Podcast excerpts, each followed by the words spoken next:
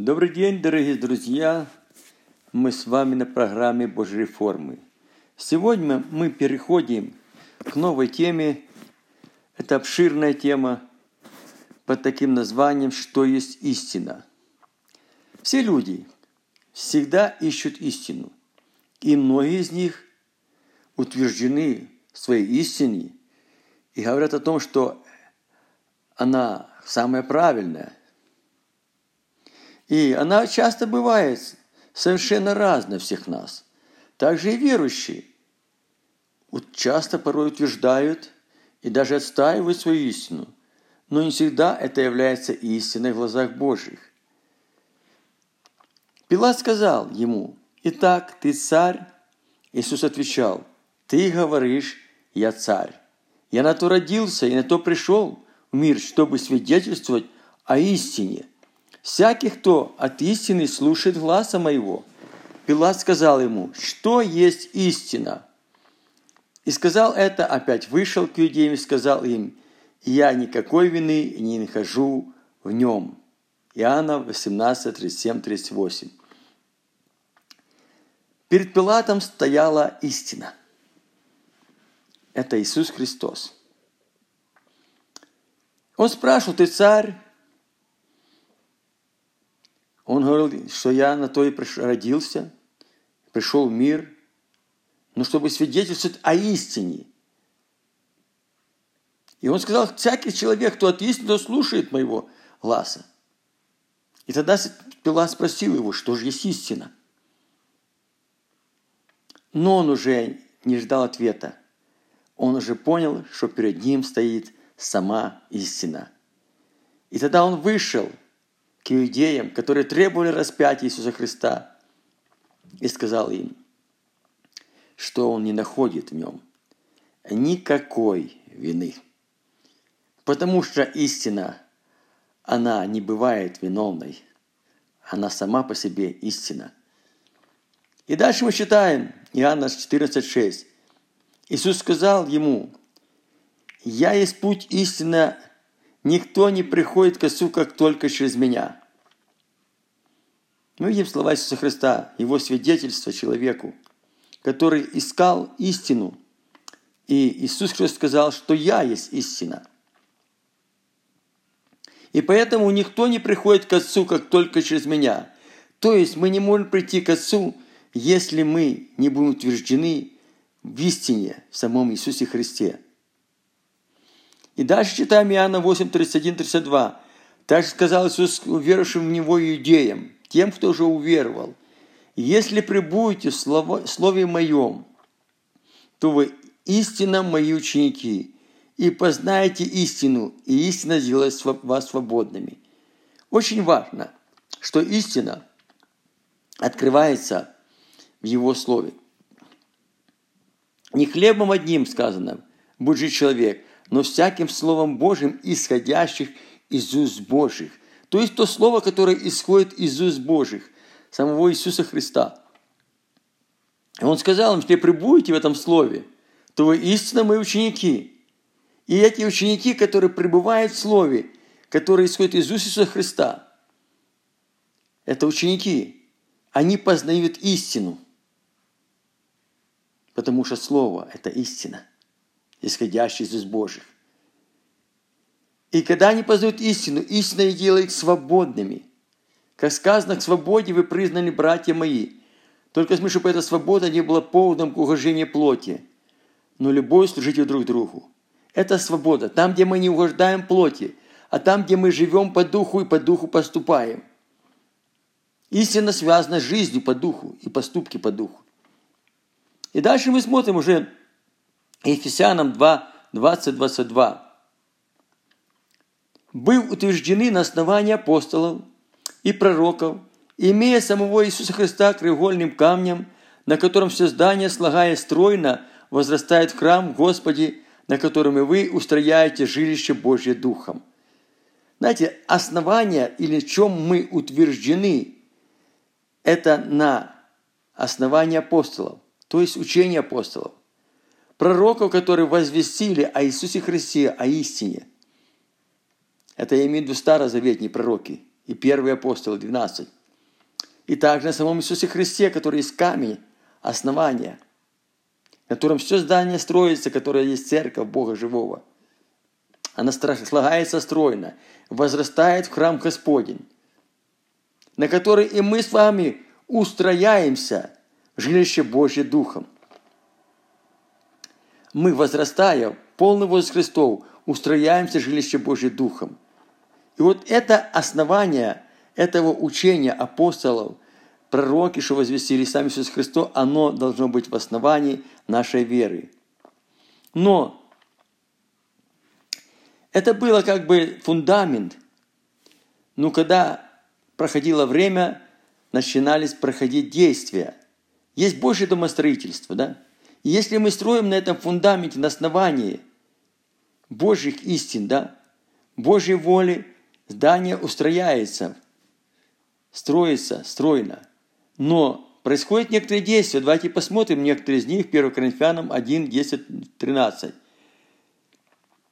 Павел пишет, «Умоляю вас, братья, именем Господа нашего Иисуса Христа». Павел умоляет именем Господа Христа. Это больше ничего нельзя придумать. Умолять, это не просто просить, а упрашивать. И при том показывая на имя Господа Иисуса Христа высший авторитет. Что же он умоляет? Чтобы вы все говорили одно, одно, одно, только одно – и не было между вами разделения. То есть, когда мы говорим разные вещи, то есть на одни и те же вещи говорим по-разному, происходит разделение в мнениях, и потом физическое разделение, и духовное. И дальше. Но чтобы вы соединены были в одном духе. В другом месте сказано, не в одном ли духе мы действовали. Или есть какое-то общение духа, да дополните мою радость, еще так сказано соединены в одном духе и в одних мыслях. Вот это единство. Вот это есть то, что есть истина. Духи. Истина есть на уровне духа. И мысли именно обновиться духом ума нашего, чтобы мысли наши были на уровне нашего духа, а не на уровне нашей плоти. И дальше Павел продолжает. «Ибо от домашних лоиных сделалось мне известно вас, братья мои, что между вами есть споры. В другом месте Павел говорит, что у нас нет обычая спорить и в Церкви Божией. Вот это принцип, нет такого обычая. И Павел даже говорит, я разумею, то есть я понимаю вас. Я разумею то, что у вас говорят. Мне все это понятно. Я Павлов, я Полосов, я Кифин, а я Христов. Разве разделился Христос, разве Павел распялся за вас, или во имя Павла вы крестились? 1 Коринфянам 1, 10, 13. Что мы видим? Когда пошло движение благодати Божией, поднялись лидеры. Да, были лидеры, как Павел. Павел – это был апостол благодати. Он имел чрезмерность откровений, да. И люди, которым свойственно было именно благодать и откровение, они как бы стали учеником, учениками Павла. И они говорили, вот Павел, вот наш Отец, вот тот, за которым мы идем. Уже как бы в стороне ушла истина, которая является сам Иисус Христос. Дальше Аврелья Полосов. Аполлос был красноречивый проповедник, который был евангелист, который мог опровергать лжеучения. И люди шли, говорят, вот кто нас лидер, вот нам надо его. И опять-таки Христос был в стороне, истина была в стороне. И дайте вот Якифин, да, это первый апостол, который во главе церкви поставил сам Иисус Христос. Мы за ним идем, потому что он был, всегда ходил с Иисусом, он был с ним всегда. И люди разделились на три направления, как минимум. И Христос оказался в стороне. Истина одна. Истина – это Иисус Христос. Павел говорит дальше. А я Христов мы Христовы. А те, которые Христовы, распяли свою плоть со всеми страстями и похотями. Своими человеческими желаниями, амбициями распяли. Они Христовы. Разве разделился Христос, Павел говорит? На Павла, на Кифа, на Полоса? Разве Павел или Аполос или Кифа распяли за вас? Или во имя Павла, Аполоса, Кифа вы крестились? Вы знаете, это уже шло время, пришло время, когда церковь начинала деградировать и начала отступать от истины. Хотя, в принципе, эти все люди были лидеры, которые имели отношение с Богом, но уже разделилось на три направления, где должно было быть одно. Ибо в нем сокрыта во Христе вся полнота, пол, полнота божества телесного, и у вас, там сказано, эта полнота должна быть. Знаете, выплывали такие учения, что есть в Евангелии от евреев написано, послание к евреям, что они крестились в Моисее, облаке и море. И вот, вырывая из контекста какие-то местописания, некоторые лидеры, желая, чтобы удержать именно позицию людей в том направлении, которым они строят свое служение, они применяют такие вещи. Крещение, значит, евреи крестились, да, Моисея в облаке море. Облако – это Дух Святой, море – это водное крещение, а Моисея – не, не, не, не во имя Иисуса Христа, а у Моисея. Это старозаветная вещь. Да, тогда был лидер Моисей, тогда еще не было Христа. Он был лидер. То есть крещение в лидера. И вы знаете таких лидеров сколько? А что связывает крещение в лидера? Оно говорит о том, что ты даешь обещание лидеру служить ему доброй, чистой совести на его основаниях. И ты не можешь ничего нарушить. Даже если лидер поведет не ту сторону, ты он обязан делать это. Потому что сказано в законе, если дал обещание неверно, то поспеши исполните. Лучше были тебе не грешить устами своими. Вот это вся отклонение, оно шло с самого начала.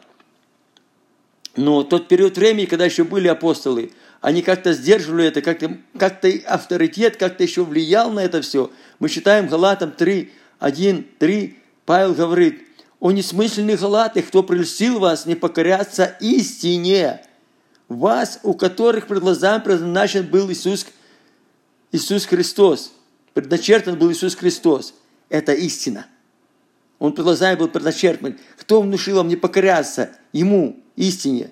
Как бы у вас распяты – так ли вы не смысленны, что начавший духом, духом, потому что это все на уровне духа нашего, посредством Духа Божьего, через откровение Духа Святого. Как Павел имел чрезмерность откровений. Он говорит, я самого Господа приношу вам передаю. Вечерю, помните, да? Это то, что идет от Духа. Теперь оканчивайте плотью. Плотью – это когда мы выбираем удобное для нас, что ближе нам – что устраивает нас. Не то, что ближе и удобнее Богу и устраивает Бога, что нас. Ну, мотивируя это как бы в Божьем направлении. И дальше мы видим, это все поэтапно происходило. 2 Коринфянам 11, 1, 4. Дальше. «Ибо я ревную». Это же в церкви Коринфянской, это было Латийская церковь, это же Коринфянская. Павел говорит, ибо я ревную о вас ревностью Божьей. Понимаете, ревновать о ком-то ревностью Божьей – это ревновать о Божьих условиях для церкви. Знаете, когда Христос вошел в храм, Он сказал, начал выгонять все разрушать, миновщиков столы перевернул, продающих голубей, волов, вы, выгонять бичом, говорит, говорит, заберите, возьмите это отсюда, потому что это дом Божий, это дом молитвы, что вы сделали вертепом разбойника, вы унесли человеческие вещи, то, то Божье, там, где должно быть только Божье.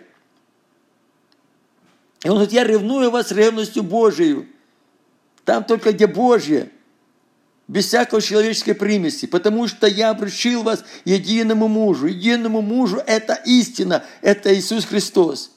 Я есть путь, истина и жизнь. Христос сказал, Он есть путь, которым мы идем. Он есть истина, другой нет. Двух истин нет. И жизнь, которую мы имеем в нем. И дальше мы считаем, обручил единому мужу, чтобы представить Христу чистою девою. Чистую деву – это непорочное – без всякого порока, не опорочена чем-то другим. Один жених, одни мысли о женихе, только с ним отношения, только желание его, только исполнить его желание, его волю. чистую деву. Дева – это не опорочена чем-то другим или чем-то другим. Но дальше говорит, что «но боюсь». Понимаете, чувство страха – это нехорошее состояние. Но Павел говорит, но я боюсь, как змей. Потому что есть опыт уже. Падение первых людей, которое привлекло к, такому, к такой катастрофе, которая пришла в этот мир. Как змей хитростью своей прельстил Еву, так и ваши умы не повредились, уклонившись от простоты во Христе Иисусе. Знаете, умы, чтобы не повредились.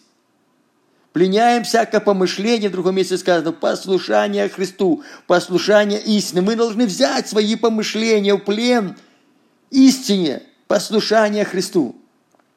Чтобы не уклониться от простоты во Христе. Очень просто. То есть довериться, простота во Христе. Не усложнять свой путь лишними вещами, не помогать Христу какими-то ну, добавочными вещами, какими-то своими пристройками в том здании, которое строится, здание Божьей благодати.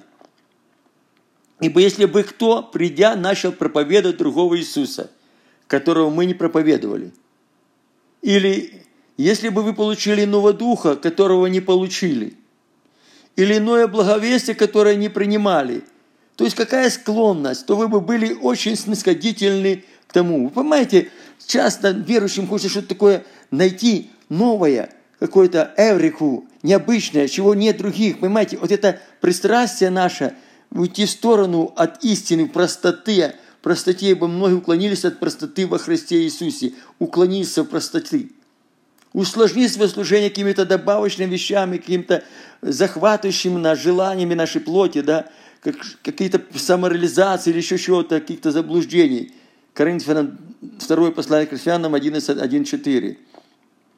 То к этому люди больше нисходительны и расположены, и к тем людям, которые это приносят, чем к тому, что приходит от Иисуса Христа, от истины, посредством благодати Духа Святого. И следующее место Деяния 20, 27, 32. «Поэтому свидетельствую вам, это Павел собрал всех служителей, с которыми он работал, да, трудился, и он им свидетельствует. Поэтому свидетельствую вам нынешний день, что чист я от крови всех, ибо я не упускал возвещать вам всю волю Божью. Понимаете, Павел возвещал им всю, всю полноту Божьей воли, которую он получал от Господа, потому что он говорит, что он имел чрезмерность откровений, даже за это имел жалоплоть, чтобы не возгордиться – и вот через откровение, потому что в то время строилось Божье домостроительство посредством откровения от Бога. И он возвещал всю волю Божью, которая приходит только через откровение. Он не упускал возможности это делать. Итак, внимайте себе и всему стаду, которому Дух Святой поставил вас блюстителями. Пасти церковь Господа и Бога, которую Он приобрел себе кровью Своею.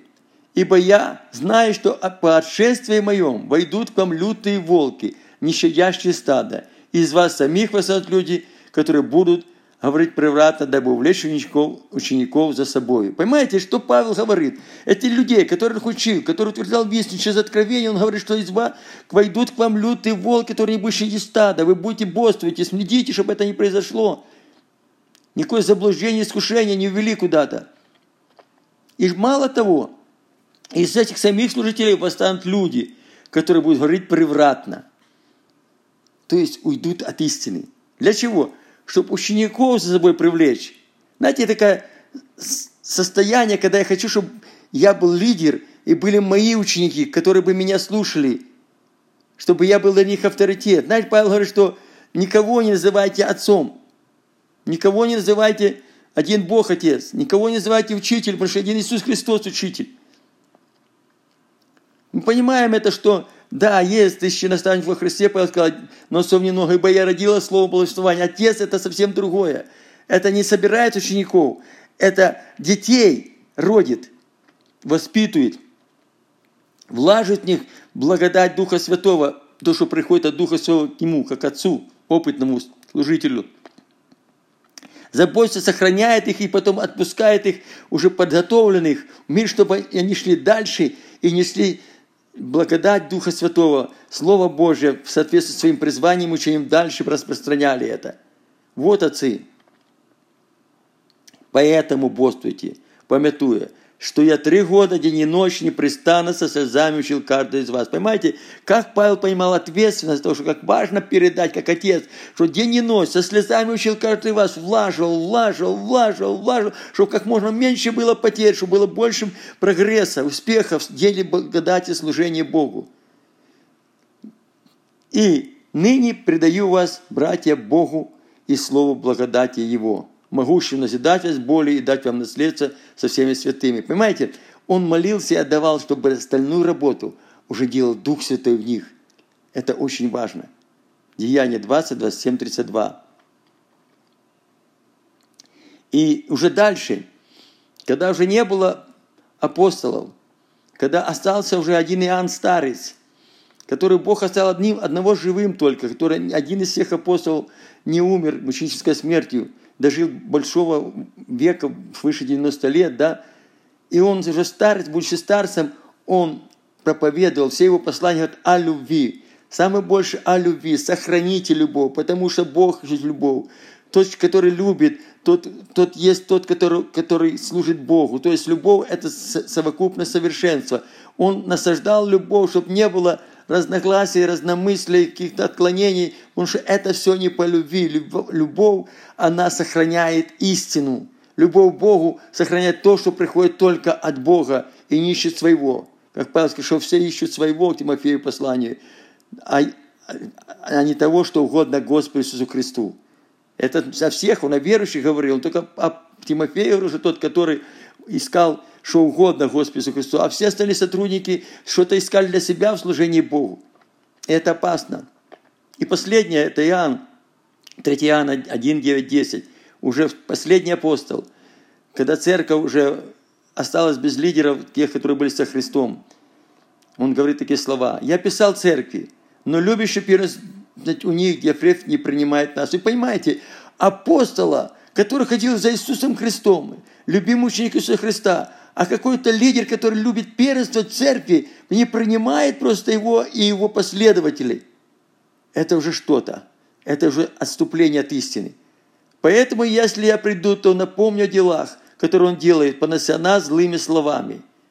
Но мало того, и не довольствуется даже тем, и сам не принимает братьев. Просто не принимает. И запрещает желающим принимать. И изгоняет желающих из церкви. Вот что пошло. Вот что начало происходить уже тогда. Это еще при жизни последнего апостола, 3 Иоанна, мы читаем. Потом наступил период правления папства. Длительный период, когда просто Библия была ну, устранена, забрана. Не стала Библии, она только была, хранилась у этих священников, которые были полностью отступники, которые совершенно по-другому вели церковь, по человеческим всяким понятиям, которые совершенно не соответствовали тому, что было заложено Иисусом Христом, пророками и апостолами. Уже пошло полное ступление, это был затяжной длительный период. И даже когда уже пришли реформаторы, да, они вернули Библию, они вернули Евангелие, но они не вернули то учение полной меры, которое передали нам апостолы Иисус Христос и пророки. Они это не до конца вернули. Где-то вернули, где-то человеческое насадили, где-то внесли что-то свое человеческое. Но мало того, дальше прошло продолжение протестанства, продвигаться, расширяться, и разные течения пошли с разными добавками, всякими, ну как бы косметическими ремонтами, оживление церкви, внося туда все больше и больше всякого человеческого, манипулируя Словом Божьим, вырывая из контекста нужные местописания, чтобы внести то, что нам нравилось, и все по-разному. То есть истина практически была разрушена до основания потому что стало множество течений в этот период времени церкви, и причем все разные течения, с разным направлением, и по-разному толкующие эти же местописания, некоторые вообще не принимающие, отвергающие, что как, таковых как будто и нет – это ужасный период времени, который прошло, и сейчас мы живем последний период времени. И мы смотрим дальше. Кто восстанавливает церковь? Течение, деноминации, они сделали поврежденную истину. Но что восстанавливает церковь? Церковь восстанавливает Дух Святой, показывая на историю церкви и священное писание. И давайте посмотрим эти места Писания, чтобы нам в этом утвердиться. И вот что пишет 1 Иоанна, как раз Иоанн, последний апостол, 2 глава, 20 и 27 стих. «Впрочем, вы имеете помазание святого и знаете все». Помазание. Это Дух Святой. Впрочем, помазание, которое вы получили от Него, у вас пребывает. И вы не имеете нужды, чтобы кто учил вас. Немногие делаете учителями, и вы подлежите еще большему осуждению. Но как это самое помазание учит вас всему, что нам надо знать в служении Богу. И оно истина, это истина, это истина, потому что это то, что Христос говорит, пойду возьму от моего и дам вам. Возьму, молю Отца, Он возьмет от моего и даст вам, Духа Святого. Это истина. Поэтому скажем, вселюсь с них, буду ходить в них, и буду их Богом, и будет моим народом. И вот это помазание, оно истину, или оно есть истина, и не ложно. В истине нет лжи. То чему оно научило вас, в том пребывайте. И дальше мы смотрим следующее. 2 Петра 1, 19, 21. И при том, кроме этого, мы имеем вернейшее пророческое слово, и вы хорошо делаете, что обращаетесь с нему, как к светильнику, сияющий в темном месте, доколе не начнет осветать день и не зайдет утренняя звезда в сердцах ваших, зная прежде всего то, что никакое пророчество Писания нельзя разрешить самому собою, ибо никогда пророчество не было произносимо по воле человеческой, но зрекали его святые Божьи человеки, будучи движимым Духом Святым. 2 Петра 1, 19, 21. Что мы видим? Ну, часто говорят, есть люди, зачем нам откровения, зачем нам дары? У нас есть вернейшее пророческое слово. Оно пророческое. Свидетельство Иисусова, которое является сам истина, есть дух пророческий. И вы хорошо делаете, когда обращаетесь к этому пророческому слову. Понимаете, пророческое слово – Почему? Потому что Писание, никакое пророчество в Писании, никакое. Писание – это пророчество, это то, что пророчество.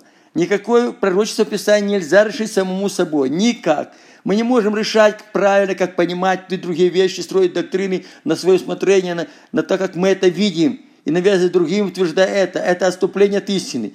Это невозможно сделать. Но что? Ибо никогда, никогда, никогда пророчество не было произносимо по воле человеческой. Нет, нет, никогда. Не люди утверждали, не буква. Мы служители не буквы, а духа Нового Завета. Но изрекали его святые Божьи человеки. Какие? Будучи движимы Духом Божьим. Вот откровение, вот помазание – и вот это помазание, это Дух Святой сегодня возвращает то, что было утеряно через тысячелетия, утеряно то первое, что, чего учили апостолы, Он открывает ум к разумению Писания, не о том, что научили нас, как понимать это, а это помазание, оно истинно и учит всему. И чему научил, мы в том должны пребывать. Это строить отношения. Это важно очень, чтобы познавать истину. Что такое истина? Это искать отношения в Духе Святом с нашим Господом, с истиной, чтобы получать эту истину от Него. И познаете эту истину, и истина сделает вас свободными. И вот мы сегодня, друзья, переходим к этому. Мы будем учить об этом. Мы будем говорить об этом. Мы будем провозглашать Слово Божие, которое будет приходить от Духа Святого – через откровение от Духа Святого, потому что все, строилось, Павел, все, всю доктрину, которая его учение, все послания, которые мы сегодня проповедуем, в которых мы строим доктрины, манипулируя, рывая из текста по свое понимание, но все, что он говорил, это было дано ему от Духа Святого через, через мир откровений. То есть доктрина, она строится только через откровение от Духа Святого. Поэтому оставайтесь с нами, не уходите. Мы дальше будем продолжать разбирать все многие вещи, связанные с истиной Божьей в разных направлениях, но нужда в молитве через откровение открывать и доносить или востребовать то, что было утеряно на пути церкви, ту церковь, которую создал Иисус Христос, а не мы создали с вами, ту, которую врата ада не могут одолеть, а не ту, которую сегодня одолевают сплошь и рядом, где люди больные, одержимые бесами и многие другие вещи, заблуждения, всяких искушениях.